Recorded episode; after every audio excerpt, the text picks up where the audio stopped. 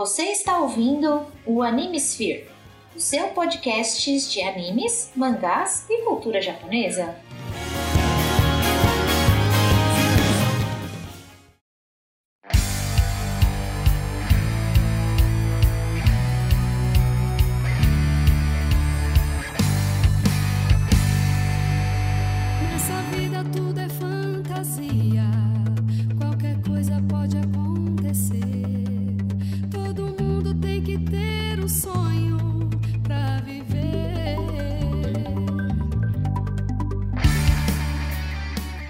E aí, senhores, senhoritas, ouvintes do meu coração, aqui é Jorge Augusto. E tá aí o primeiro Isekai e primeiro anime de mecha que eu já vi na minha vida. Oi pessoal, aqui é Rita, tô aqui com o Jorge pra falar desse anime maravilhoso e é o anime que definiu pra mim plot twist. Oh,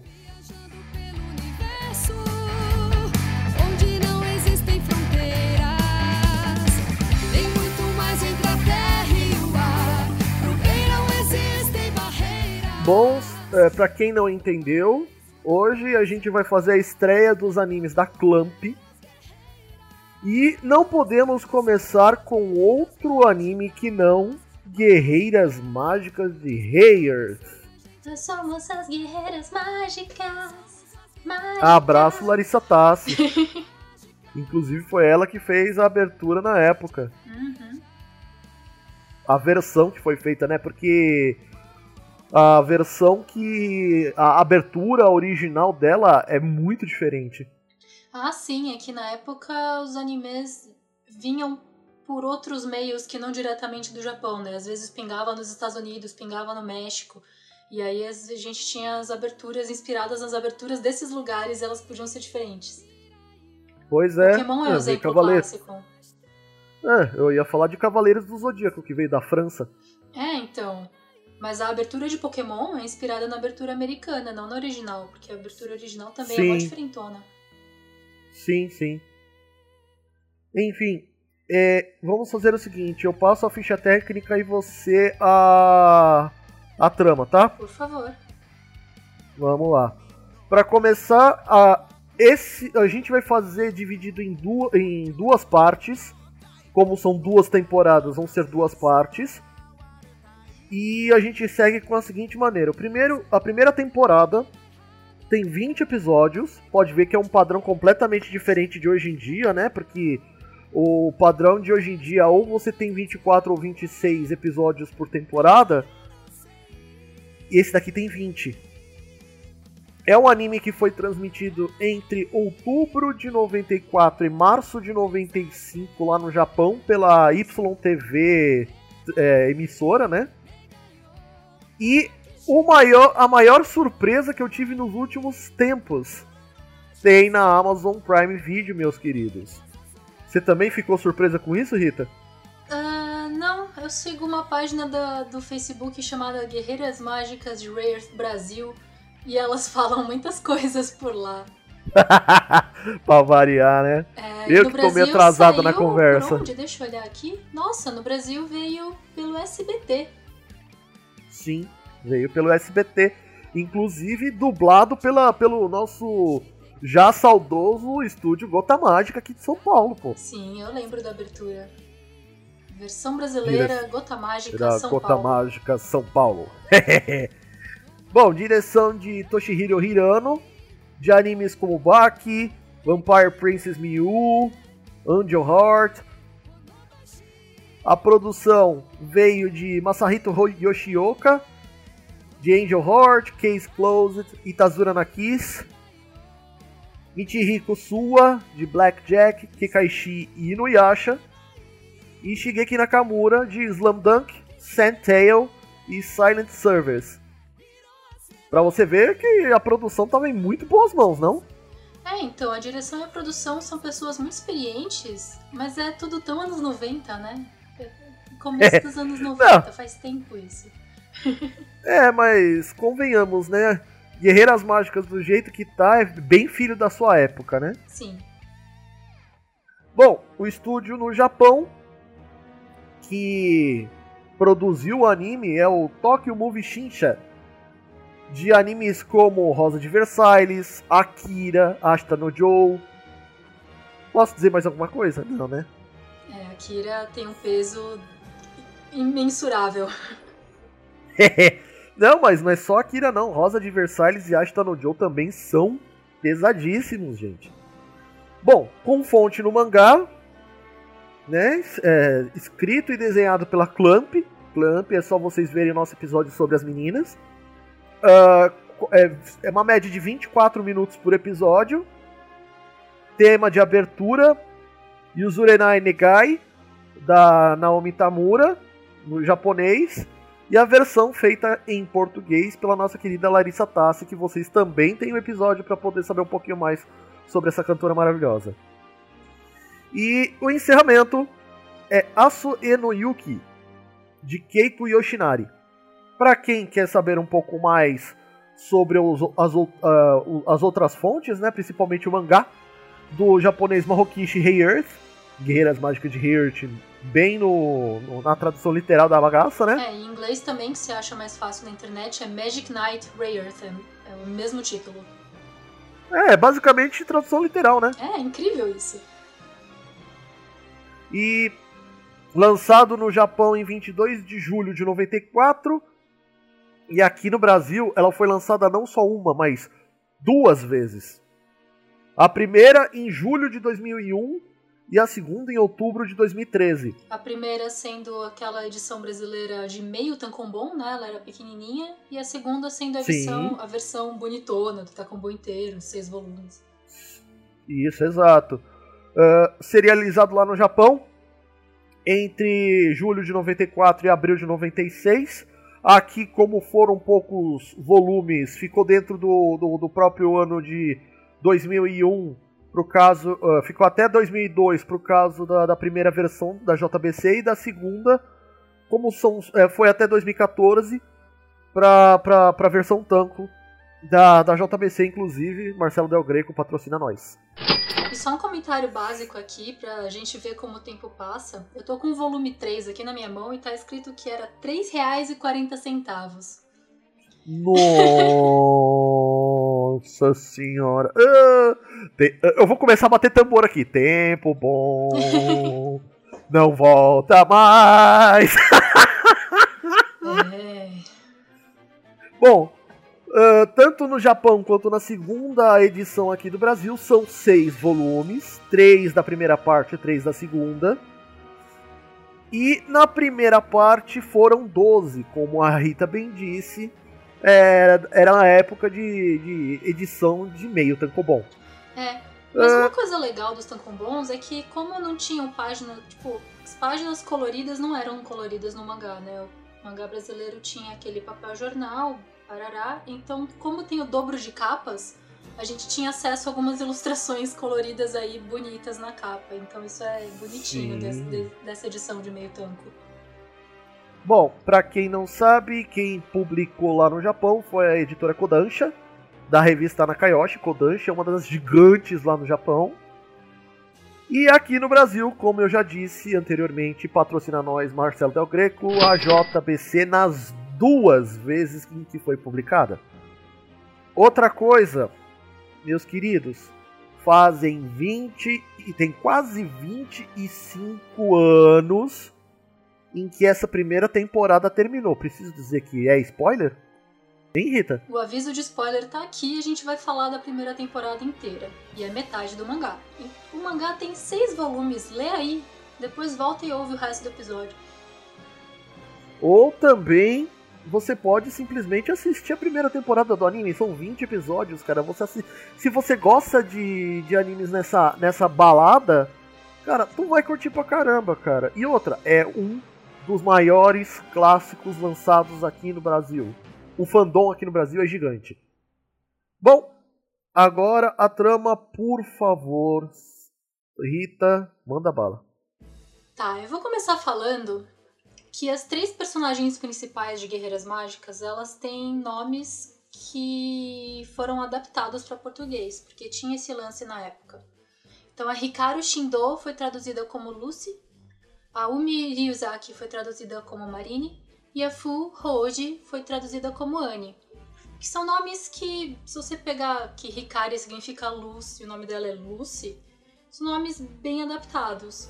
Mas aí você tem essa distinção do fandom, né? Que se refere às personagens com os nomes em português ou com os nomes no original japonês. Eu vi dublado no SBT quando passou em 90 e... 96, 97, é isso? Sei lá. Eu era criança. Isso, 96, 97. Eu, eu, eu já tava ali no começo da minha adolescência. Então eu me refiro com- por elas como Lucy, Marine e Anne, porque são, foi assim que eu as conheci e tenho muito afeto. Então, queridos ouvintes, vou ref- me referir a elas assim. As três meninas estudam em escolas diferentes e estão fazendo um tour na Torre de Tóquio com a escola. E de repente, elas veem uma luz e ouvem uma voz, e a voz fala: "Fa- Por favor, salvem este mundo, ó lendárias guerreiras mágicas. Elas caem no céu. Tem o céu, elas estão caindo, tem umas ilhas voadoras, aparece um peixe voador adorável e eh, se salva elas, e elas estão tipo, oh meu Deus, o que está acontecendo? Elas nem se conhecem. E aí chega o Mago Clef. O Mago Clef explica para elas: vocês foram é, sumonadas, né? Vocês foram conjuradas de outro mundo para salvar esse mundo, que é o mundo de Zephyr. E vocês precisam salvar esse mundo. Ela, aí os- o, o Mago Clef explica que o mundo de Zephyr é sustentado pela força de vontade da Princesa Esmeralda. E ela foi sequestrada pelo Vizir. Você anotou aqui o nome do Vizir? Eu esqueci o nome dele. É o Zagar. O Zagar, isso. O Zagar sequestrou a Princesa Esmeralda e agora o mundo tá possivelmente entrando em ruínas. Guerreiras mágicas, por favor, salvem este mundo. E aí as três meninas vão na jornada de autoconhecimento e de crescimento. A Lucy tem o poder de fogo, a Marine tem poder de água, a Anne tem poder de vento. Elas encontram espíritos guardiões que tomam forma de mechas enormes, são os jeans gigantes. Elas têm que passar por trials e, e, e precisam crescer como pessoas. Aí elas vão lá, derrotam o Zagard e a Princesa Esmeralda fica muito brava, ela fica pistola. Porque como assim vocês mataram o homem que eu amo? E aí você Calma que você de tá adiant- fato- Hã? Calma que você tá adiantando muita bagaça aí. Eu tô fazendo o resumo inteiro, não é isso? Calma, porque você tá trazendo partes muito importantes da história que vão vir mais lá pro final do episódio, né? Ah, então eu Bom. tô dando spoiler do episódio do Anime Spheres. Ah, vamos lá. Ah, eu vou trazer aqui já as personagens e suas respectivas res- ou respectivas vozes aqui no Brasil. Começamos pela Hikaru Shindo. É, Hikaru Shido, né? Não Shindo, é Shido. É Hikaru Shido, a nossa querida Lucy. É, o significado de- da- do nome dela é Luz do Templo do Leão. e, foi, e, e a tradução de- do nome para Lucy, que é, significa luz em italiano, e aí nesse caso adaptado pro, pro inglês, né? Foi muito feliz, cara. Eu achei isso pra- muito bom, cara. Bom, se eu disser pra você que a, ah, é, um- é um uma das poucas protagonistas baixinhas e é aquela velha história, né? É nos menores frascos que tem os melhores perfumes, né? Não, ela não é uma das E- poucas protagonistas baixinhas. Oxe, ser protagonista baixinho é só é mó normal. O Ash é mó baixinho. Sakura. É, mas assim, se a gente levar em consideração que Sa- Sakura tem 10 anos, o Ash tem 12, E a Lucy tem E as- 14. então 14 e 15, se você comparar com a Marine e com a Anne, que tem a mesma idade, ela é baixinha. É, mas eu não acho que isso seja tão diferente. Mas tudo bem, eu acho diferente que ela. Normalmente poderes de fogo são associados à violência. E no caso, ela não. Ela é. Poder de fogo dela é sobre paixão, sabe? É, é bonito isso. Então, mas é justamente, são as duas moedas do, do- normalmente do símbolo do fogo. Que é, ou você é ardente como uma paixão, ou é ardente como, como uma, uma luta, uma batalha, né? E esses são os dois significados da, do, do fogo, né? Você é ardente por alguma coisa. É isso aí que é interessante. E o legal é que assim, a Lucy, ela é tão apaixonada pelo que faz, tanto como esgrimir, tanto como é, como posso dizer, artista de kendo, porque ela sim é lutadora de kendo. Tanto para isso quanto pelos amigos, porque ela é capaz de dar a própria vida pelos amigos sem nem pensar duas vezes. Uh, a voz dela lá no Japão é a Seiyu Hikiro, Hikiro Shina, que fez personagens como Ami Chono, de Girls and Panzer, Momo Hanasaki, de Sanchoume no Tama Onegai, Momochan Osagashite, e Aruru Bell, de Megami Paradise. Aqui no Brasil, nós temos a voz da nossa querida Cecília Lemes, que fez personagens como a Senhora Briefs, a mãe da Bulma em Dragon Ball, a Tsunade em Naruto, a Ryutsuko Akagi de Evangelion, e a nossa, ela é a nossa eterna Chiquinha, né, gente? Nossa. Descobrir de onde é a voz das pessoas é muito incrível, é muito mágico. Dá, dá aquele, aquele mind blow gostoso, né? Sim. Bom, partimos aqui para Omi Ryuzaki, a, no, a nossa querida Marine, que também uma outra tradução super feliz, porque o significado de Umiryuzaki significa florescer do dragão do mar. E Marine vem do, do italiano que é mar, né? É, Ultramarine, Marina, né? Que é porto, né? É a praia. Sim. E pensa no. Assim. a Marine passa o anime inteiro brigando com a Mokona, mas. É com o Mokona, né? É. Mas assim. É aquela coisa do tipo. Sabe. Amor e implicância à primeira vista? Essa, essa é a relação entre a, a Marine e o Mokona. Eu gosto que a personalidade da Marina é bem tempestuosa, né? Ela é bem essa coisa do mar. Não é que ela é da água, ela é do mar. É um dragão do mar. Eu acho isso ótimo.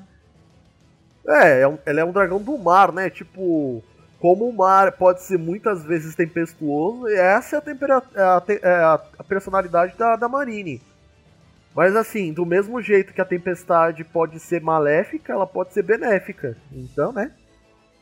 E ela age bem como irmãzona mesmo das outras duas. Quase agindo como mais velha, né? Sim. Mas às vezes eu acho que a Anne age mais como irmã mais velha. Então, a, a Anne a gente pode dizer que é, que é o cérebro do trio, né? Total. Mas fala aí da dubladora da Marine. Bom, a Marine lá no Japão foi a Konami Yoshida. Ela fez a é, Zet Bell no anime de mesmo nome. Aruri Meyuri de Two Heart 2. E a Miko de Metal Fighter Miko. Tá, é, é uma, uma seiyuu bastante experiente, só que eu não conheço quase nada do trabalho dela. Vamos lá. E aqui no Brasil, quem fez brilhantemente a Marine foi a Noeli Santisteban que fez o Dai no, no Dragon Quest Dai no Daiboken, ou como, você- como o pessoal prefere dizer aqui no Brasil, Fly, né? No original, não a, o, o reboot que foi feito recentemente, que tô acompanhando lá, né? Fly, fly, É. fly, traz a paz que o inimigo destrói. Fly, fly, fly, um pouco de mago e muito de herói. Isso aí. Ela fez a voz do, do Fly, no caso Dai, né? Do original. Uh, Tétis de Sereia, de Cavaleiros do Zodíaco Arco de Poseidon. Agora me diz, quem que não tava na dublagem de Cavaleiros naquela época que tava bombando, né? Nossa, total. Tava todo mundo lá. E Motoko Kusanagi de Ghost in the Shell, que Nossa, também é outro é classicaço. nível de Akira. Opa! e para completar o trio, a Furo Odi, a nossa querida Anne, que inclusive o, o significado dela é vento do templo da Fênix. E Anne vem do vem do grego, né? Anemo, vento. A Nemo Vento, sim. E é muito bom isso aí. Meu, é, a tradução dos, dos nomes das meninas foi muito feliz, cara. Eu gostei muito. Eu também, eu gosto muito. E eu acho que combina com elas. Eu acho que Lucy combina com a Lucy. Não, mas assim, meu, eles foram muito felizes. Eles conseguiram trazer um nome ocidental que casou muito bem com o significado do nome japonês, cara. Sim, sim, Isso da- total. Isso daí é raríssimo. Ah, pensa assim, enquanto você tem a Lucy e a Marine, que as duas são passionais. Inclusive a Marine muitas vezes muito mais do que a Lucy. Sim, e a Marine é esgrimista. Ela luta esgrima. Sim. A gente tem a Anne, que é a mais calma, mais centrada. É o cérebro do trio. Tá lá pra tipo, ó, você tá errando aqui. Ó, a gente poderia fazer isso aqui, por isso, por isso, por isso, por isso. Ah, eu acho mais que ela coloca mais como perguntas, né? Tipo, mas. Se. É, é meio que. Se a ave imortal morreu, por que, que você considera que ela concedeu, concedeu imortalidade? É meio que ela vai questionando o cenário e é assim que você vai aprendendo o que, que tá acontecendo. Sim, esse caráter questionador dela traz muita informação pra gente. Ela que fala: bom, já que a gente tá aqui num mundo completamente aleatório, vamos se apresentar. E aí ela se apresenta pra, pra Lucy e pra Marine, porque elas nem se conheciam. Elas se apresentam já em Zephyr, elas já caíram no mundo mágico. né? Bom, a voz dela no Japão é Hiroko Kasahara, que fez personagens como a Cynthia de Bubblegum Crisis, Hazuki, Hoi- é, Hazuki Koyama de Fumo Osagashite, que, que na época eu fiquei sabendo dessa, desse anime barra mangá através da, da revista da revista, da revista Neo Tóquio, cara. Por isso que eu acabei conhecendo um pouquinho. E Katui Pearson de Ginga Horyu- Ryoryu Vifan. Esse daí eu nunca ouvi falar. Mas assim, é outra é, extremamente experiente. E aqui no Brasil, a gente tem a Fátima Noyá, que é xodozinho da época dos anos 90, né? Ela trabalhou pra caramba nessa época. A gente tem a Hotaru Tomoe, a Sailor Saturn, né? Uhum. de em Sailor Moon Super S. Ela fez o Son Goten. Em todo, toda a série Dragon Ball que o Goten apareceu, foi ela que fez a voz. Inclusive, ela estava trabalhando recentemente no Dragon Ball Super. Oh, uau. E a, e a Rune Venus, a deusa em El Hazard. É, assim... O elenco de... de- o elenco de Guerreiras, Mágicas... É de peso, né? é de peso tanto lá quanto aqui, gente. Não tem como não se apaixonar pelo, pelo elenco. Bom, aqui no, a gente parte já pra Mocona, né? Mocona que. Mocona. Mocona é uma entidade complicada, porque Mocona começa que não tem gênero. Então, como é que você se refere a Mocona? Mocona você se refere como Mocona. E Mocona é apresentado como essa coisa molenga aqui que eu tenho vontade de comer. É o que diz a, a Ferreira. Né? É Priscila? Se eu esticar. Ah, você tá falando da, da Priscila? É, a- isso. Mocona é apresentado na. Na. A Priscila vai lá e fala: Eu pe- consegui pegar o Mocona e agora eu vou descobrir o gosto que Mocona tem. E aí Mocona foge e prende. As guerreiras mágicas ficam presas. E aí é a Priscila que consegue usar um metal mágico pra fazer as armas das guerreiras. Sim. E assim, mal barato, chega a Priscila, se já, ela tinha pego, ah, tinha pego Mocona, falou assim: se eu esticar as orelhas da- da- da- desse serzinho, o que que acontece? Até onde vai? Sim. Mas assim, Mocona é basicamente uma espécie de coelho e que é personagem recorrente em quase todas as obras da Clamp. É assim, é, é meio que o ponto de conversão que a- as meninas da Clamp utilizam pra juntar todos os universos, todos os, o- todos os animes, tudo. E Mocona é tão relevante que uma das principais fundadoras do estúdio Cl- Clamp, o apelido dela é Mocona, e ela usa essa alcunha até hoje. Sim. Ela é basicamente é como se ela se autorrepresentasse na obra. E assim, se eu não me engano, a, a do quarteto que se denomina como Mokona é a líder delas. Ai, eu já não sei. Bom, mas em todos os casos é só lembrar é, o nosso cast sobre Clam- Clamp, né? Onde a gente fala das meninas, então é interessante vocês ouvirem lá também. Ah, no Japão, a voz da- do, do Mokona é Yuri Shiratori. É, ela é a Charlotte, a princesa de Midland, de Berserk. A Sayo Aisaka, de Negima. Aisaka, hein, Rita? Hã? Hã? É, então. Quem sabe aqui de onde eu peguei meu sobrenome é de Negima. Fica aqui. Tá vendo? aqui primeiro. Essa, essa é a personagem, Sayo Aisaka. Inclusive, eu odeio Toradora, mas essa conversa fica para outro dia. É, Toradora fica mais pra quando a gente for fazer um cast sobre, mas tá valendo. É, e por fim, Cherry de Saber Marionette J. Aqui no Brasil, Mokona tem a voz da Cláudia Carli, que fez. é, inclusive, você percebeu, né? O Pooh é, é todo dublado, não tem jeito. É, a, a Cláudia Carli fez personagens como Haruka Urashima, a tia do Keitaro em Love Hina, a Miss Monday em One Piece, a nova dublagem, e a Freya em Cavaleiros do Zodíaco. Uau, a saga de Asgard. Sim, saga de Asgard, e também do filme de do, do Soul of Gold. Ah, sim. Eles trouxeram a mesma dubladora da, da época. Total. E aí, esse arco tem mais alguns personagens muito importantes, que é o Zagard, que eu falei no começo, explicando, que ele sequestrou a Princesa Esmeralda. Sim, inclusive a gente, a gente entende um pouco o porquê que ele sequestrou a Princesa Esmeralda mais pro final da primeira temporada. Sim. É interessante que o design do Zagard é um mago negro, vestido completamente de preto, com cabelo preto bem comprido, parecendo o Shiryu. E você fica, nossa, esse cara aí é mal, hein? E aí você fica, nossa, esse cara é mal. E ele tem vários seguidores que ele fica mandando lutarem contra as guerreiras mágicas. E todos esses seguidores são super violentos. E, e aí que você vai vendo as lutas e as aptidões mágicas das guerreiras. É bem legal. Sim, o mais interessante é que assim, conforme o inimigo vai sendo é, enviado, elas vão aumentando seus poderes de maneira bem visível. Sim.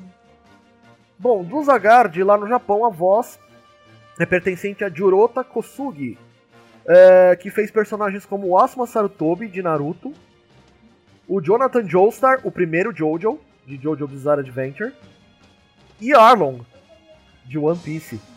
Olha Pensa só. só, na amplitude, pensa só na amplitude vocal desse maluco. Né? Muito bom. E você pe- você percebeu que foi um, um recasting de Dragon Quest, o, o casting de Guerreiras Mágicas, né? Por- porque de Zagard, o dublador aqui no Brasil é o Fábio Moura. Ele fez a voz do Oitinho, o primeiro. Um dos primeiros androides da Red Ribbon, né? Só que esse é bonzinho desde o começo. O Avan, o mestre do, do, do Dai, no, no primeiro Dragon Quest, né? E o Gendo Ikari, o pai do Shinji em Evangelion. Pensa no maluco que também tem uma amplitude vocal do É, caramba. então, e vocês estão vendo por esses personagens que é pro cara ter voz de mago negro malvado mesmo. Não, mas assim, o Oitinho é uma voz super doce. E o Avan é aquela voz do mestre, né? O, o mestre jovem que morre pra se, eh, se sacrificando pelo, pelo, pelos discípulos. E já o Arlong é vilãozaço de mão cheia. Sim. Aliás, o Arlong é do, do Juro, tá? Eu tô falando do Gendo Ikari. Ele não é vilão. É o pai do protagonista. Mas tem umas ações bem questionáveis. A gente faz episódio de Evangelion outro dia. né? Se possível, a gente traz até o Fábio Lucindo, Aí que é o gente. dublador do Shinji. Aí a gente tem a Princesa Esmeralda, que no começo, o que você escuta dela é ela em preces. Ela é uma loirinha pequenina que tá numa esfera que parece uma pérola e ela tá rezando, falando Por favor, salvem o nosso mundo, ó lendárias guerreiras mágicas. Isso Do jeito que você falou, me fez lembrar. Por favor, salvem a professorinha. Cara, é que é uma prece tão sincera da, da Princesa Esmeralda, tanto que ela consegue trazer pessoas de outro mundo. Sim. Ela é basicamente o pilar do planeta, né? Então, assim, ela ora pelo, pelo, pela, pela, pela felicidade de todos e do planeta. Ou seja, se ela para de orar, meus queridos, o planeta começa a deteriorar e, e se demorar muito, vai pro ralo em questão de hum, pelo menos uma semana, eu diria assim. Que são alguns dias que elas levam pra poder é, conseguir o poder e acordar os, os gênios, né? Os jeans. Sim, mas não são alguns dias, leva alguns meses pro mundo ruir se a princesa some. É. É, que- é, se levar em consideração todo o tempo que ela que, a- que as três levaram pra conseguir poder e acordar os gênios, né? Sim. Realmente são alguns meses. Bom, é, voltando à princesa, ela é o que tudo que se espera de uma, de uma princesa, né? Sim, mas ela é aquela princesa que precisa ser salva, né? Você fica com essa impressão. Mas tudo bem, porque são os anos 90 e tá tudo certo. Por isso que eu falei. Guerreiras Mágicas é filho de sua época. Se você é, é feminista e, e começar a achar ruim por conta de Guerreiras Mágicas, lembrando que esse anime, esse mangá foi feito por mulheres. E são Da mulheres época indo 90. salvar a princesa, né? Não é só chegou o príncipe. Os personagens masculinos são todos meio secundários na história, tirando o Zagard. Então, são todos de apoio, né? É. Tirando o Zagard, claro. Mas assim, a Princesa Esmeralda, assim, não é. ela mostra ter um caráter forte, né? Porque ela. Ela pede para as meninas que salvem o mundo, mas nesse pedido tem um quê de ordem, né? Hum, eu não Se sei você como prestar é um pouco atenção. Em japonês dá pra saber por conta da conjugação verbal, mas em português parece uma prece desesperada, pelo menos é a sensação que eu sempre tive. Sim, é, ah, no caso da, da, vo, da, da dubladora aqui no, no Brasil, foi feita realmente como uma, uma prece desesperada. Uhum. Bom, ah, no Japão a voz da, da, da Princesa Esmeralda foi feita por Megumi Ogata, que ela fez Haruka Tenno, a Sailor Urano, de Sailor Moon S. Pode ver que outro revamp de Sailor Moon aqui, né? uh, Kier Haribel, de Bleach, uma das espadas. E o Kito Tsukishiro, de Card Captor Sakura. Outro de clã. Essa daqui gosta de fazer clamp, né? É, e o Yukito não é como se ele fosse um personagem qualquer. Uh, Yukito tem sua importância é, com- é provada e comprovada dentro do, do Lord Sakura, né? Vamos lá. E aqui no Brasil, a voz da, da Princesa Esmeralda foi feita pela Denise Reis. Que por acaso a gente tem uma coincidência, que ela é voz da Sailor Mart, a Arei Hino, em Sailor Moon R, né? A gente tem a voz da Mai em Dragon Ball clássico. E a Roneona, que é a protagonista de Hellgirl, ou em japonês, de Goku Shoujo. Você viu que nenhuma das duas é qualquer uma, né?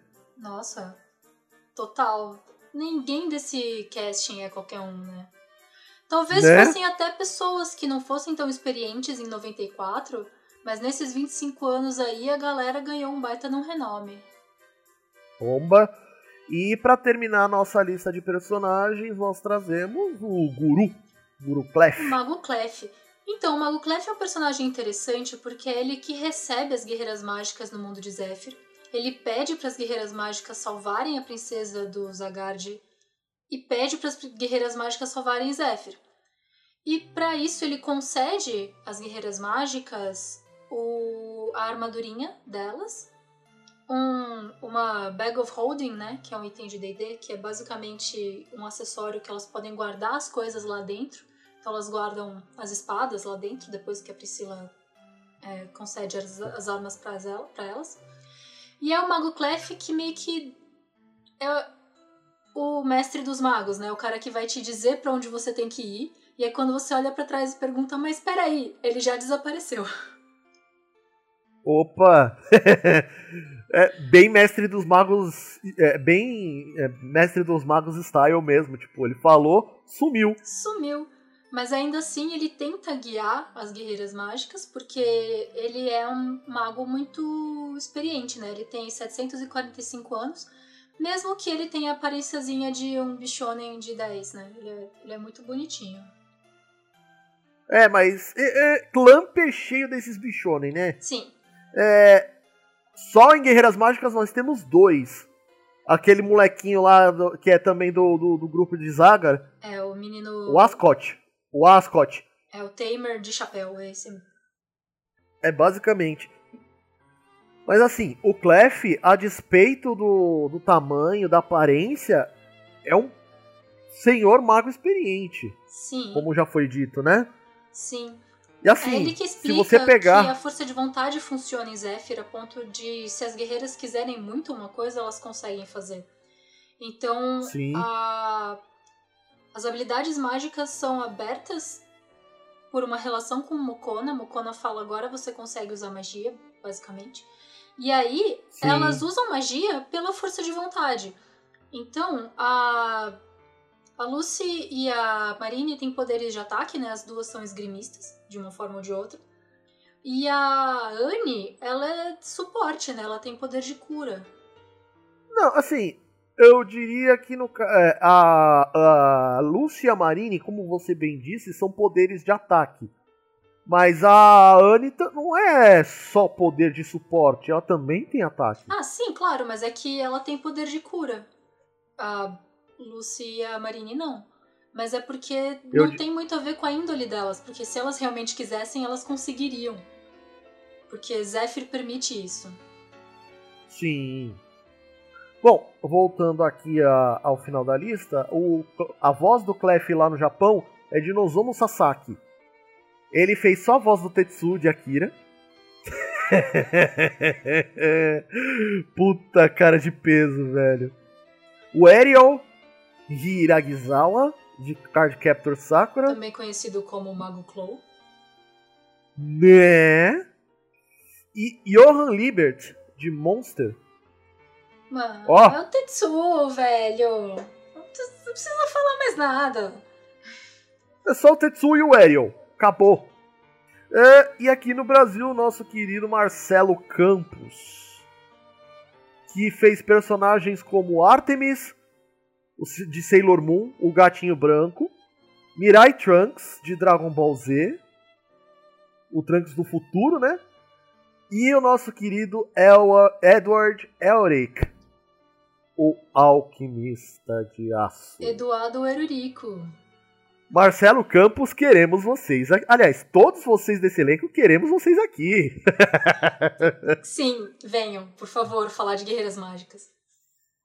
Não só de Guerreiras Mágicas, cara, de tudo que eles dublaram, mano. Cada, ca- cada elenco desses aí que a gente coloca é um. ca- Cada dublador que a gente entrevistou é uma, uma aula que a gente tem, cara. Putz. Bom, aí o que eu queria trazer a respeito de Guerreiras Mágicas é como o poder das meninas se desenvolveu ao longo dessa primeira temporada. Tá bom. Então. Então vamos primeiro falar dos espíritos, não é isso? Você quer falar de Mokona? Então, a primeira coisa que a gente vê no anime é assim: elas foram invocadas pela Princesa Esmeralda e, tipo, caíram em cima do peixe. Inclusive, Guerreiras Mágicas tem muito desse SD de humor caricato, né? Nossa, sim, bem anos 90. E aí elas vão parar na frente do Clef. Clef, por sua vez, concede a primeira armadura, aquela menos protetiva possível. E com a ajuda da- do Mokona, ou, é, a gente, eu vou falar do Mokona porque é assim que a dublagem trata. Ele, Mokona, Fala né? de Mokona, porque Mokona é uma entidade superior. Sim, mas é, muitas vezes é falado ele. Ah, tudo Entendeu? bem. Uhum. a própria eu vou tratar como uma dublagem. Eu sei que é um é um ser, é, é um ser, é uma entidade muito poderosa dentro do mundo, não só de guerreiras mágicas, mas também do lore da, da do mundo de Clamp, que não é atribuído nenhum gênero, mas eu vou tratar como foi tratado da dublagem, porque Tá aí Eu nesse vou caso, tratar como né? gênero neutro. Enfim. Ah, no caso de. Mo- Aí, o Clef e o Mokona simplesmente chegaram e liberaram os poderes das meninas. Pra mim foi meio que a quebra de um selo, porque o poder já existia nelas. É, o Mokona meio que da pedra da testa de Mokona vai uma luz até a testa da menina, da guerreira, e aí a aptidão mágica é desperta. Não é como se ela. Sim. Ela, ela. É porque é um Isekai, né? Elas estão no mundo mágico. Se elas tivessem crescido aí, elas possivelmente teriam desenvolvido a aptidão naturalmente. Mas como elas apareceram agora, o Mokona faz esse atalho. É pelo menos a impressão que passa. Então, a impressão que passa, pelo menos pra mim, viu, Rita, é que as meninas já tinham poderes. Só que aqui, no nosso mundo, não tem mais magia. Ou pelo menos, no- é, é, pelo menos você não, não- não usa mais cotidianamente porque o acreditar se foi, sabe? Ah, Então- não, não, eu acho que não. Porque a magia em Zephyr é muito particular. Se o Mokona não tivesse despertado esse gatilho, elas não teriam conseguido acessar a magia, ma- a a magia delas. Então, quem sabe?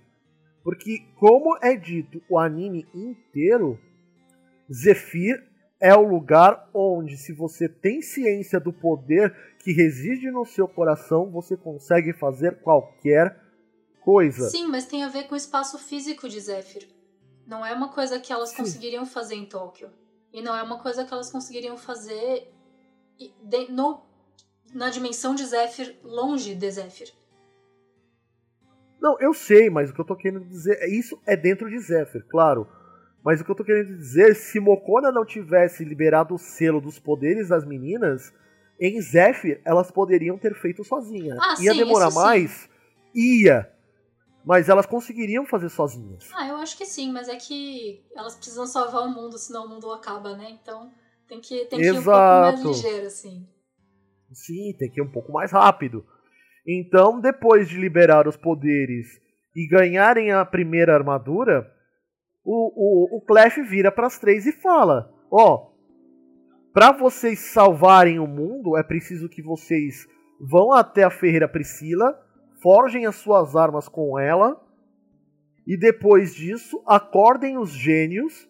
E nesse ponto a tradução, a tradução da dublagem ficou um pouco confusa, porque vira e mexe falava os gênios ou o gênio. É, são três gênios, né? Então são os. E aí. Sim, sim. Nesse ponto eu só falo que a dublagem nesse ponto ficou um pouco confusa, porque vira e mexe ele falava no plural e vira e mexe falava no singular, mas aí depois que é, acordaram o primeiro, o primeiro gênio, aí eles trataram de plural direto e não falou, não, não teve outra coisa mais. Até isso daí é ossos do ofício. E no mangá acho que nem chamam de gênios, tem outros nomes, é Madins.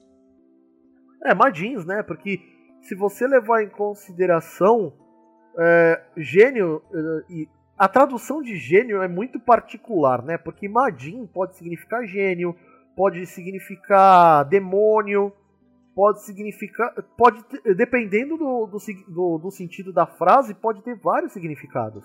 É, e aí você vai lendo a história ou assistindo e você vai descobrindo que os gênios, na verdade, são robôs gigantes. É essa a parte importante. Isso é o anime de mecha, minha gente. e Sekai misturado com Mecha, meus queridos. Vamos Pega que só, vamos. isso e isso no meio dos anos 90. Olha essa história, essa ideia que ninguém mais aproveitou, gente. Eu leio um, um Isekai de mecha, mas isso a gente conversa depois. Né? Conversamos depois. Mas assim, aí eles, aí as três junto com a Mo- com Mokona, né, que que não só é a entidade mais poderosa do mundo, mas também é o guia que, que leva as três até a Priscila. por meio de várias lutas, ela. ela as, as primeiras Não, lutas elas elas chegam na fogem, né? Priscila com o grifo que o Mago Clef envia. Eles vão pra Floresta do Silêncio. E lá na Floresta do Silêncio, o Mokona vai com elas pra fonte mágica lá, que elas conseguem o metal pra Priscila fazer as espadas. Detalhe da Floresta do Silêncio. O nome não é por acaso. Não é porque na Floresta do Silêncio você não consegue ouvir sons. É porque você não consegue usar magia. Pensa num lugar isolado de magia de- é, no núcleo de, de, de Zephyr. É, e lá você conhece o parzinho romântico da Anne. né? Ai. Qual que é o nome dele mesmo? Esqueci. Peraí. Ah, O Fério, isso, Fério. Fério. Que tem um, um papelzinho a dese- a desempenhar tá, um pouco mais tarde no na história. É, Fério dá uma, uma ajudinha pras três e aí elas chegam a Priscila. Elas chegam até a fonte, aí elas passam por uma. Elas começam a passar por um desenvolvimento emocional, né? As coisas. Cada gênio e cada encontro que elas têm é uma. É uma. É um passo para elas crescerem como pessoas e como guerreiras. Então elas Sim. precisam confrontar várias questões sobre elas, sobre a família, sobre quem elas são, sobre Zephyr, e aí elas vão superando esses desafios e crescendo. E nisso, as armas mágicas que a Priscila faz depois da fonte vão se desenvolvendo, vão evoluindo. Sim. E aí, assim, o, ma- o mais legal é que assim, é, a Priscila empresta armas para as meninas e elas vão usando as armas. Inclusive, foi uma das coisas que eu tenho. eu- que, eu, que, eu, que eu fiquei chateado. Porque é, a Lucy ela ganha uma, uma espada larga, normal. A, Mari, a Marine ela ganha um florete. E a Anne ganha arco e flecha. Não, o arco e flecha é o que ela pega emprestada lá com a. a Então, é o emprestado que eu tô. É o que eu tô falando, o emprestado. Ah, tá. Aí depois, quando as meninas voltam da fonte e. E, e ficam lutando do lado de fora da forja para que a, a Priscila forjasse as armas, no lugar do arco e flecha, a Anne ganha uma espada. Mas é uma espada mais comprida do que ela, uma espada que precisa do poder do vento pra funcionar. Sim, eu sei. Tanto que quem tentar. Quem, fora a Anne, não, quiser tentar pegar essa espada, é- ela é hiper pesada. A espada da Marine parece feita de água e a espada da Lucy é feita de fogo. Pra variar, né? São os. São os elementos de cada uma levando em questão. Mas assim, isso é que me deixou chateado, porque um arco e flecha tem mais a ver com o elemento do vento do que uma espada. Sim, mas as três de espadinha têm uma simetria aí que eu acho agradável. Sim, tem assimetria porque aí as três usam espadas, né? Isso. Mas eu digo, a arma emprestada tinha mais. Pelo menos na, na minha opinião, a arma emprestada tinha mais a ver com a Anne. Justo. Porque arco e flecha tem mais a ver com o vento, sabe? A aquela flecha que voa rápido com o vento e plau. Uhum. É questão. É conceito da minha parte, deixa pra lá. Depois de conseguirem as espadas e as armaduras novas, que agora as armaduras também evoluem, elas vão pro templo no fundo do oceano encontrar o gênio da Marine. Depois Sim. disso. Não, mas peraí. O quê? De- é, a primeira coisa que, que elas ganham, assim, depois que elas ganham as armas forjadas pela Priscila, que inclusive a, Pris- a Priscila morre depois de forjar as armas por causa de um desmoronamento. Ah, Ela morre? meu, Não, ela não morre não. a, a Priscila morre. Oxi. E assim, ela morre num desmoronamento, tanto que ela morre nos braços da Lucy. Ela fica muito machucada, mas ela não morre não. Então, isso é algo pra segunda temporada, vamos lá. E assim, quando elas recebem as espadas, as armaduras evoluem pela primeira vez. Sim, porque o Mago Clef fez umas armaduras top aí de linha pra elas. Pois é, é essa é a primeira vez que as armaduras das três evoluem. Elas deixam de proteger só o coração, é, elas viram meio que uma coraça, sabe? com, com ombro curto. E a partir daí elas vão pro templo submarino para que a Marine despertasse Ceres, o dragão das águas, Tá. o primeiro Tô gênio. aqui na página 81 do volume 4 do primeiro Tankobon. E a Priscila fica exausta de forjar as espadas, mas ela não morre, não. Então, talvez essa seja a diferença entre o mangá e o anime. Porque no anime, ah, o- a forja está sendo atacada e várias pedras caem so- por sobre a Priscila e ela morre. Nossa, no mangá ela não morre, não. Ô, louco, eu não sabia que ela morria no anime. Pois é, ela morre no anime. E aí eles encontram no Templo do Oceano o dragão Ceres. É um dragão azul enorme. Estilo Sim. ocidental. Ele é um dragão ocidental. Sabe o que, que me fez lembrar o Ceres logo de bate pronto? Ah, A Esmeralda. A. A. a- não, eu não sei se. Não lembro se era Esmeralda, mas enfim, a dragão do. a do, do Aragorn. A Safira, isso, é Safira, não é o nome. Não é Esmeralda, é Safira. Sabia que, que era uma, uma pedra preciosa, porra. Mas assim, é, me fez lembrar muito a Safira de Aragorn. Não sei, eu acho o Ceres um filho da mãe. É ele que tem assim, uma né? personalidade de lixo. Ele fala assim: você vai se provar pra mim e se você não for digna, eu vou te destruir. E aí ela se prova digna e ele fala: Bom, agora que você se provou digna, você ainda não é maduro o bastante, eu vou ficar em stand-by até você estar pronta pra mim. E desaparece. Você fica, pô, cara, que cuzão. E sabe, sabe o que, que, sabe que, que é legal no caso do, do, do elenco de Guerreiras Mágicas? Sabe quem que faz a voz do, do Ceres? Ah, Gilberto Baroli, nosso eterno saga de gêmeos. olha só. Aí o. Mano. Tá ali, velho. quando eles estão no templo, quando a Marine passa pelo trial, a Lucy e a Annie estão sendo atacados por um outro, outro do seguidor do Mago Clef. E é o par romântico possível da própria Marine, que é o Summoner. Na ver... Então, na, é, na verdade, o. a- o ataque do, do pessoal do Zagar, né? Não do Flash. Ah, isso, isso, errado. Tem razão, eu errei. Não, tranquilo. Mas assim, é, isso se torna uma constante quando a gente fala do despertar dos gênios. É, enquanto a guerreira mágica relativa ao elemento do gênio está lá dentro conversando com ele, as outras duas estão lutando. Sim, e protegendo a amiga. E elas ficam muito amigas, é um negócio que a Lucy fala em voz alta várias vezes. Essas duas são minhas melhores amigas, para de atacar minhas amigas. Então, sabe aquela velha história de é, amizades forjadas na guerra são pro resto da vida? Sim. É assim com a Lúcia, a Marina e a Anne. Elas meio que foram jogadas no meio dessa guerra civil de, de Zephyr com a destruição do planeta e os Caramba 4. E as três sempre juntas forjaram essa amizade que agora as três são como irmãs. Sim. É, E isso acontece em muitos outros animes, isso é fato. Aí, saindo do Templo da Água, elas vão para as Ilhas Voadoras, pro Templo do Céu, em que a Anne encontra Sim. o Jim Wyndham. Sim.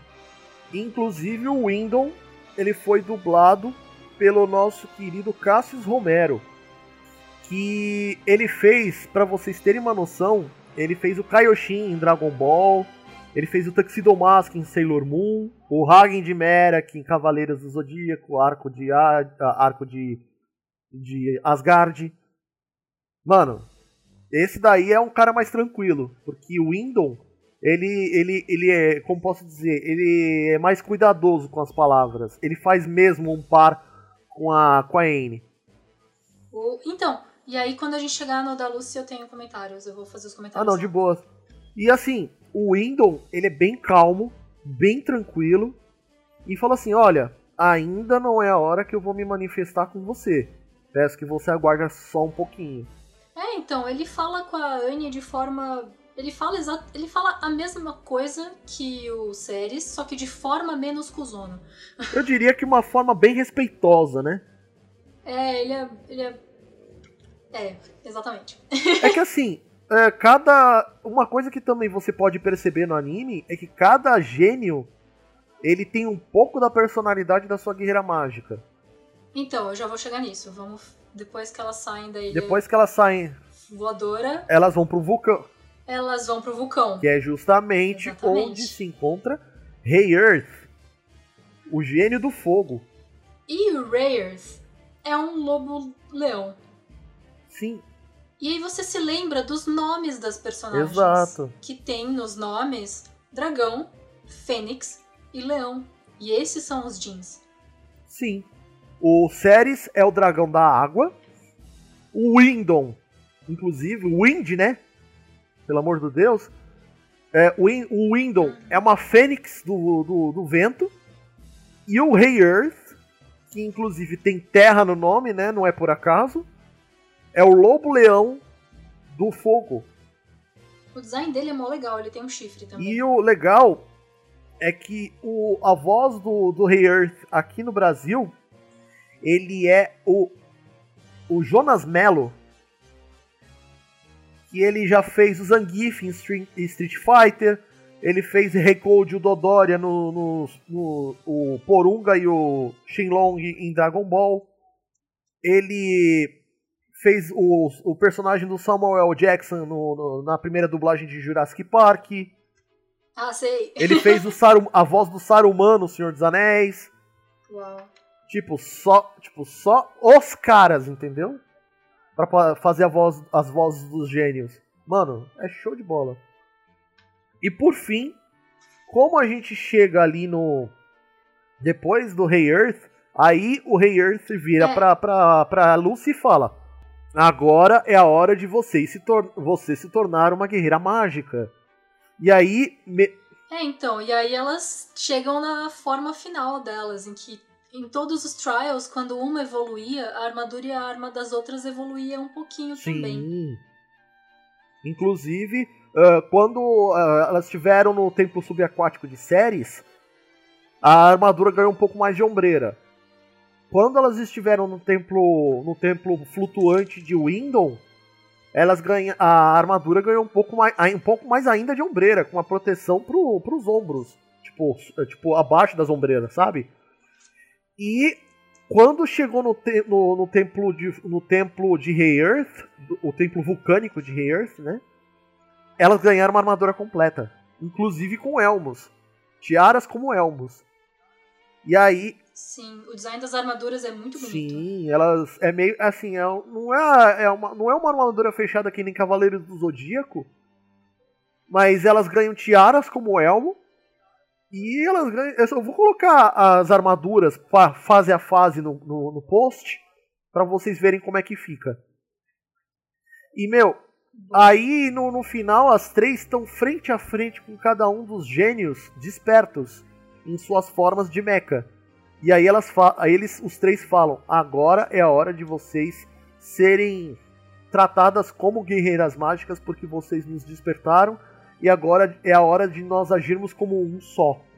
E é aí que as três entram, cada uma em seu gênio. Como um verdadeiro mecha. Posso contar, posso contar, posso contar, posso contar. Manda bala. A forma de controle do mecha é muito interessante porque não é muito como um Gundam, né?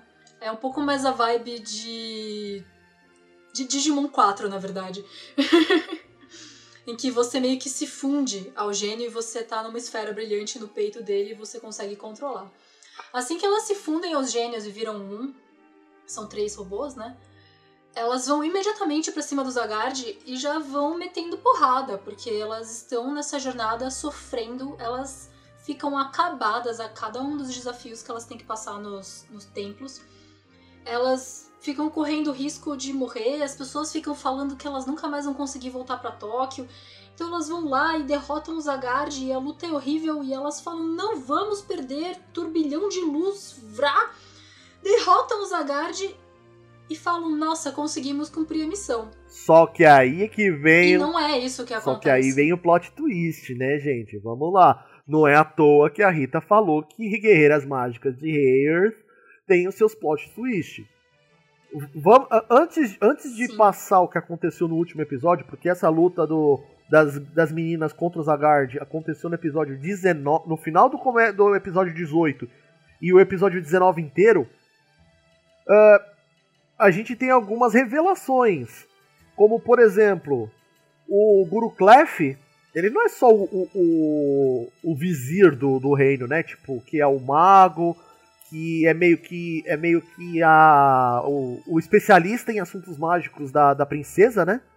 Ele foi professor de magia de todo mundo e mais um pouco ali em, em Zephyr, gente. No época. Incluindo os Zagard. Exato, incluindo Zagard. Que era o, o, o. Vamos dizer assim, o vizir antes da traição.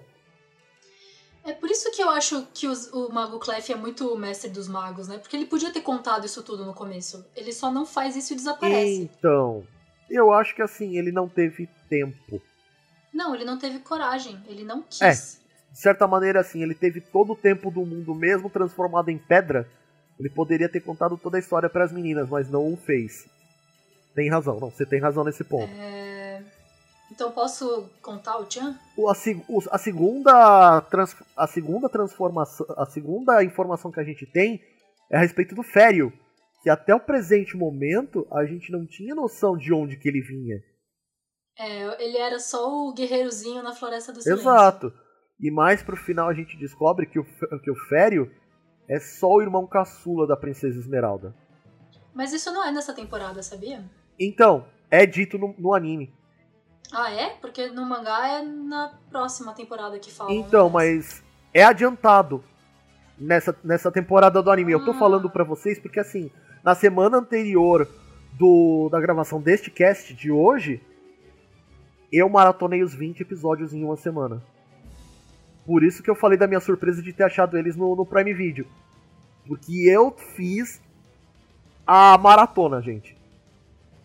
Os 20 episódios em uma semana. E lá diz, bem, assim, é é bem pro final, sabe? É, lá pro episódio 18, quando as meninas estão. tão, é, elas estão despertando o Rei Earth, ah, porque a- a- os poderes da, da Princesa Esmeralda estão ficando mais fracos, o, o- o- a magia que ela castou em cima do próprio irmão mais novo, que pediu pra, pra ter as memórias apagadas, caiu por terra, então ele se lembra que é irmão mais novo da, da Esmeralda. Ah, olha só. Interessante isso. Pro- no- é que assim, faz tempo que eu não leio o mangá, mas com certeza no mangá foi diferente. Não, talvez tenha isso também, eu só não. Provável, provavelmente, essa parte aí deve estar pro final do volume 3. É, tô com ele na mão. Mas não, não tem essa parte não, porque tá muito focado no drama do Zagard e da princesa. Ah, sim. Bom, e por fim, O Fério nem Né? aparece. e por fim, a última revelação, que aí manda bala, Rita. Então, a parte relevante é que as guerreiras vão lá e derrotam o Zagard e o Zagard morre. E aí chega a princesa, que na imagem mental sempre foi uma criancinha, ela parece adulta, bem Sailor Moon, sabe? Que aparece Sailor da É, é. depois. E aí a princesa tá absolutamente devastada, porque ela tinha se apaixonado pelo Zagard e por conta do amor mútuo deles, que eles estavam de fato se apaixonando e se amando muito, ela parou de priorizar sustentar a realidade de Zephyr. Então, ela summonou as princesas mágicas, as guerreiras mágicas, pra salvar Zephyr, matando ela. Sim. E aí, a princesa Esmeralda entra em Berserk num mecha enorme pessoal que ela tem, que é um centauro gigante, e vai lutando contra as, as guerreiras mágicas. Quando as guerreiras mágicas acertam um golpe, elas conseguem ter uma telepatia pequena com a princesa Esmeralda que ainda existe dentro daquela mulher violenta. E a princesa Esmeralda conta o que estava acontecendo. Ela summonou as guerreiras mágicas para matarem ela, porque ela não conseguia arcar com a culpa de não sustentar mais o planeta. E aí as guerreiras mágicas acabam matando a princesa e plim, elas acordam em Tóquio Sim, imediatamente. exato. Como se nada tivesse acontecido. E assim, elas acordam abraçadas no topo da torre de Tóquio, chorando. No dia do tour escolar que elas se conheceram. E é muito devastador, porque você fica. Mas toda essa jornada foi para que vocês matassem a princesa? Sim. Mas. Mas e aí? O que, que vai ser de Zephyr sem. sem a princesa? O que, que vai ser de Zephyr sem as guerreiras mágicas? O que, que vai acontecer? E isso fica pra parte 2 de Guerreiras Mágicas de Heart aqui no Animecia. E em 1993, acho, não, 94. Em 94, o mangá acaba aí. Pois é. Tem um hiato enorme antes do próximo volume que convenceram as, a Clamp a fazer, porque não ia ter. É horrível, esse final foi tipo, ai meu Deus do céu, e agora? Eu fiquei desesperada quando eu vi isso pela primeira vez. Pois é. Ó, elas matam a Princesa Esmeralda na página 106 e o volume acaba na página 108. É meio que isso, sabe? Pois é, pra vocês terem uma noção desse hiato. Ah, E a Princesa Esmeralda tá chorando desesperada, fal- feliz que as guerreiras mágicas mataram ela, porque o Zagard também morreu, então ela finalmente vai poder ficar junto com o homem que ela exato. ama. É muito triste. Pra vocês terem uma noção.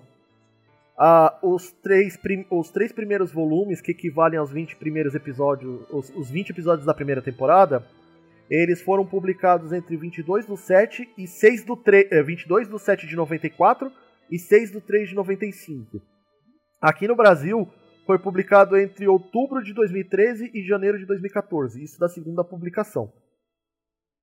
Da primeira foi de julho de 2001 a deze- a de julho a dezembro de 2001, os seis primeiros volumes. E disso, no Japão, ficou um hiato entre 6 de março e 26 do 7. Quatro Então, meses de eu- hiato, nossa. gente. Sou muito grata de não estar no Japão nessa época, lendo a revista mensal, porque eu ia estar louca. E outra coisa, o anime é, de Guerreiras Mágicas, ele, o- a primeira temporada, como eu disse pra vocês, ele termina em março de 95. Se você pegar a segunda temporada de Guerreiras Mágicas, ele começa em outubro de 95. A gente tem pelo menos uns 6 a 7 meses de hiato aí no meio dessa história. Tem um, cliff, tem um É. cliffhanger gigante no meio dessa história. E é um cliffhanger que é muito triste, porque você fica. Agora a gente sabe que tem outra temporada, mas na época é, é um. Acabou aí. Sim. Tá escrito fim no final. E a segunda temporada tem mais 29 episódios. E isso fica pro próximo episódio. Uma coisa que eu queria é, comentar é que assim, eu não sei se isso é um padrão da dos animes dos anos 90 ou coisa do gênero. Mas nesse ponto, Guerreiras Mágicas é muito similar a Dragon Ball. Os, os títulos dos episódios é quase um spoiler de cada coisa que vai acontecer em cada episódio. Ah, eu não leio os títulos dos capítulos, eu só passo reto correndo lendo desesperado. Mas os episódios eu não sei, eu não vejo anime desde os anos Vamos 90. lá, ó. Episódio 1. O nascimento das lendárias guerreiras mágicas. O que que acontece no episódio 1? Ah, sim, mas o primeiro episódio tá ok esse título. Priscila, a... Ai, caramba. A, Ferreira. a ferreira mestre da Floresta do Silêncio. Tá, justo. Episódio 3. Fério, o espadachim misterioso e bonito. Episódio 4. Alcione, a feiticeira vingativa. Vai dizendo pra mim se isso não, não é um puta do spoiler do que vai acontecer no episódio. Ah, sei lá, eu acho que. É aqueles spoilers de abertura de anime, Por sabe? isso que. Que você se toca que é um spoiler depois do episódio. Não é. No próximo episódio o Goku morre, sabe? ah, é? Tá. Então vamos lá. Não sei, eu não, não vejo. Não, eu não presto atenção em Episódio, episódio Títulos. 19. Luta as guerreiras mágicas contra Zagato. Tá, sim. É o. O, o lance todo. É o lance ok. todo, é que nem é que nem você vê. Frieza morre. É o que vai acontecer no episódio. Não importa. Não, mas a luta é o que você tá esperando que aconteça desde o começo. Pô, Do, desde o volume 1, você quer que as meninas vão até o Zagar de matar ele? eu sei, mas o que eu tô querendo dizer é que o título do episódio é justamente o plot todo. Só resta você, é, só resta você acompanhar o episódio pra saber como aconteceu, porque o que você sabe do, do episódio é- já tá do- no, no título. Por isso que eu falei, não sei se isso é dos animes dos anos 90, mas acontece muito. Não é só Cavaleiros, não, não é só Dragon Ball, não é só Guerreiras Mágicas. É, eu vejo isso em muitos Hum, animes. é um é, mui- é um, meio que um padrão dessa época. Entendi. Por isso que eu, que eu fiquei meio que. Minha Nossa Senhora. Bom, eu não vou colocar nota pra esse episódio porque a gente vai ter mais uma parte. Como padrão de todo o episódio do Anime Sphere, onde a gente tem os animes com mais de uma parte, é deixar o- a nota pro, pro último episódio da série. Então, a gente termina por aqui, com a consideração final. Não, é, então, eu tenho várias considerações pra fazer. Calma, eu ia chamar a consideração final, né? Ah, sei lá, né? Você já tava falando, ah, então agora tchau. A gente fala as considerações finais na segunda parte. o- Não. Calma, as considerações são feitas por episódio, mas a nota é no episódio final da série. Vamos lá. É, Rita, co- conta aí pra gente, qual que é a tua consideração final a respeito dessa primeira parte de Guerreiras Mágicas? No seu caso, os três primeiros volumes. Então, é, Guerreiras Má- Mágicas começa como um mangá que já te diz que é pra salvar o mundo e já te dá um objetivo muito claro. E aí a Clamp corria o risco de fazer uma coisa muito expansiva e você perder a conexão com os personagens. Porque a Clamp às vezes faz isso. Tsubasa e Holic são exemplos claros da Clamp perdendo a mão na jornada do boneco e o boneco você fica, meu Deus, eu não sei nem mais quem que é o boneco. E Guerreiras Mágicas, elas acabaram que elas não fizeram isso. Os desafios que os jeans colocam na frente delas são muito pessoais. Então, aos poucos, você vai se conectando com os personagens de forma muito pessoal. É por isso que quando elas se machucam, elas se decepcionam com ter que matar a Princesa Esmeralda, você fica condoído junto com elas, porque você esteve lá na jornada pessoal delas para salvar o mundo. Então esse lance de você conseguir interconectar o pessoal com a jornada de salvar o mundo é uma coisa que eu acho que a Clamp nunca conseguiu replicar. É um negócio que é espetacularmente feito em Rayers. Eu amo Rayers por conta desses aspectos, não só pelo plot twist. Plot twist é uma coisa que me pegou muito sério uma vez e me marcou pro resto da minha vida. Eu não consigo ver plot twists de. Às vezes eu enxergo os plot twists e falo, pô, decepcionante, não chega aos pés de Guerreiras Mágicas, sabe? Virou um critério aí de nível de plot twist na minha existência. Pois é. Então, Guerreiras Mágicas é um negócio muito mais influente na minha vida do que eu consigo articular que é, porque eu tô.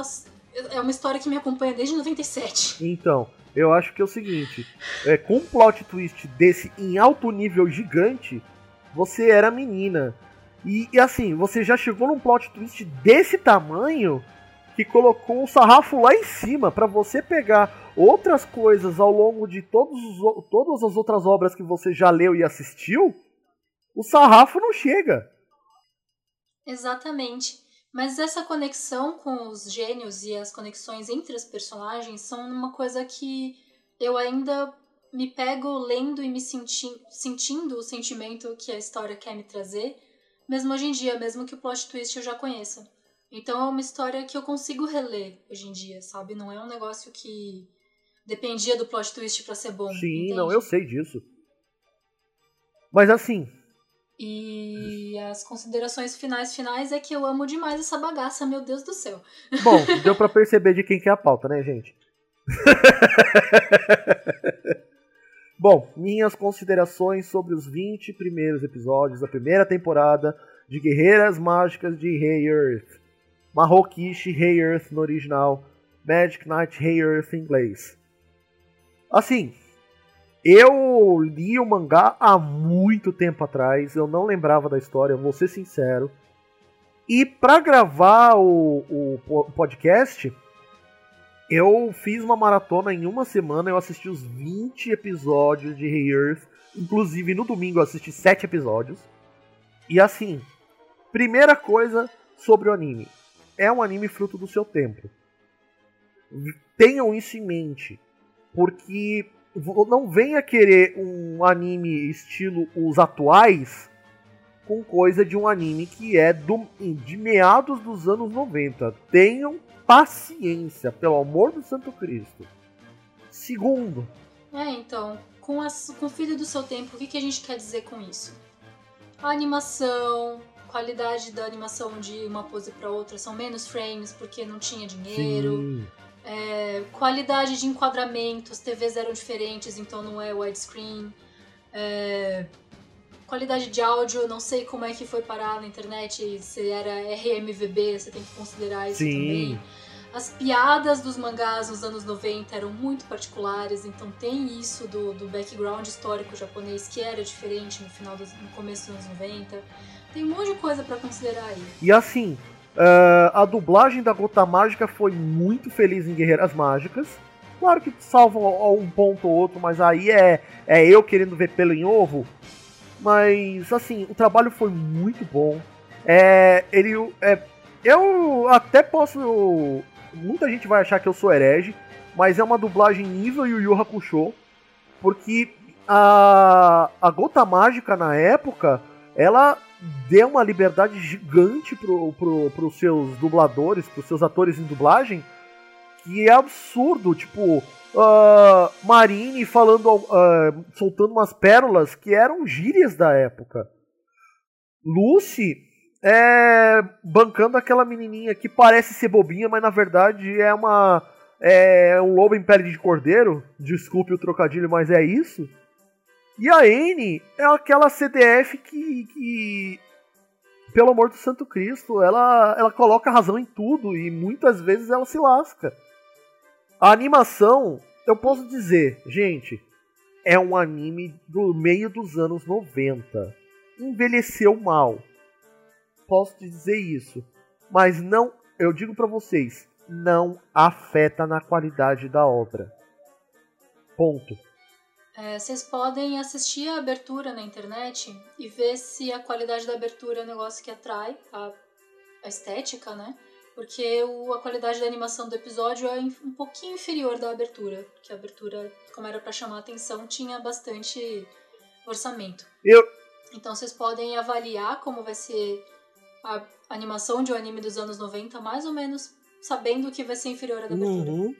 Outra coisa, é, se você quer ter um comparativo da mesma época, a animação de Guerreiras Mágicas ela tá no mesmo nível da, da, da animação da primeira, ah, da- das primeiras temporadas de Cavaleiros do Zodíaco.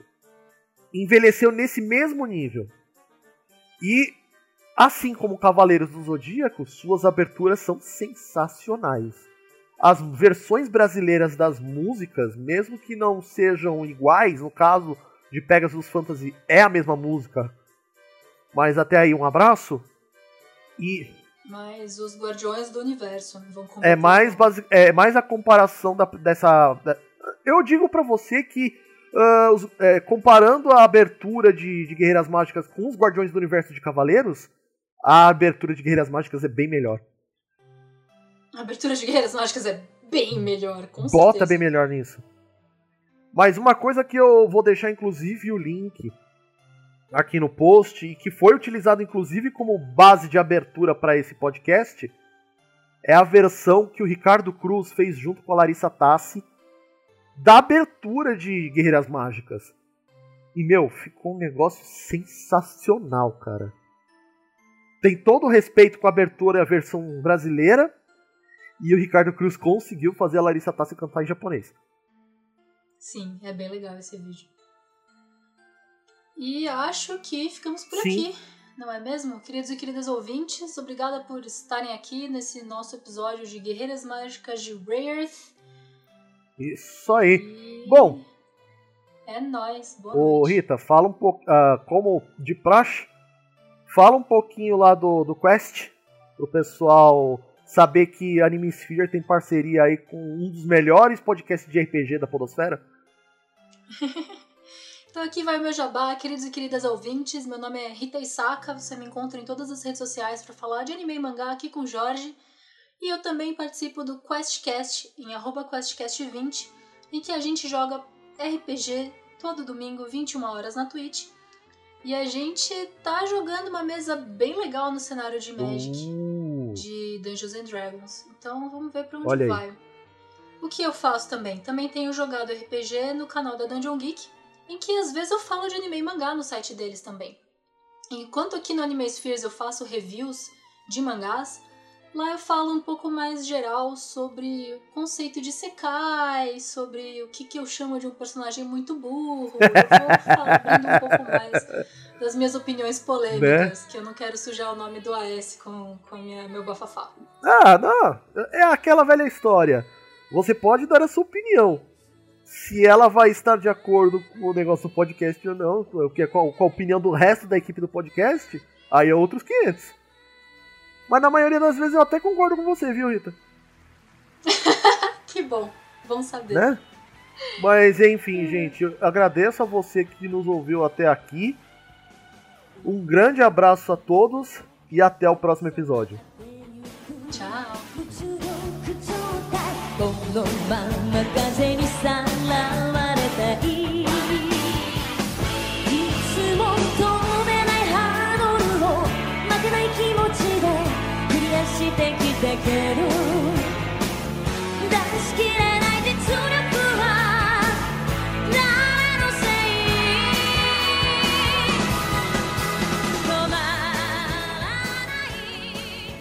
Obrigado por ter ouvido até aqui. Se você curte o Animesfere, há várias formas de ajudar o podcast a dar saltos mais altos, como, por exemplo, comprar as nossas lindas canecas temáticas.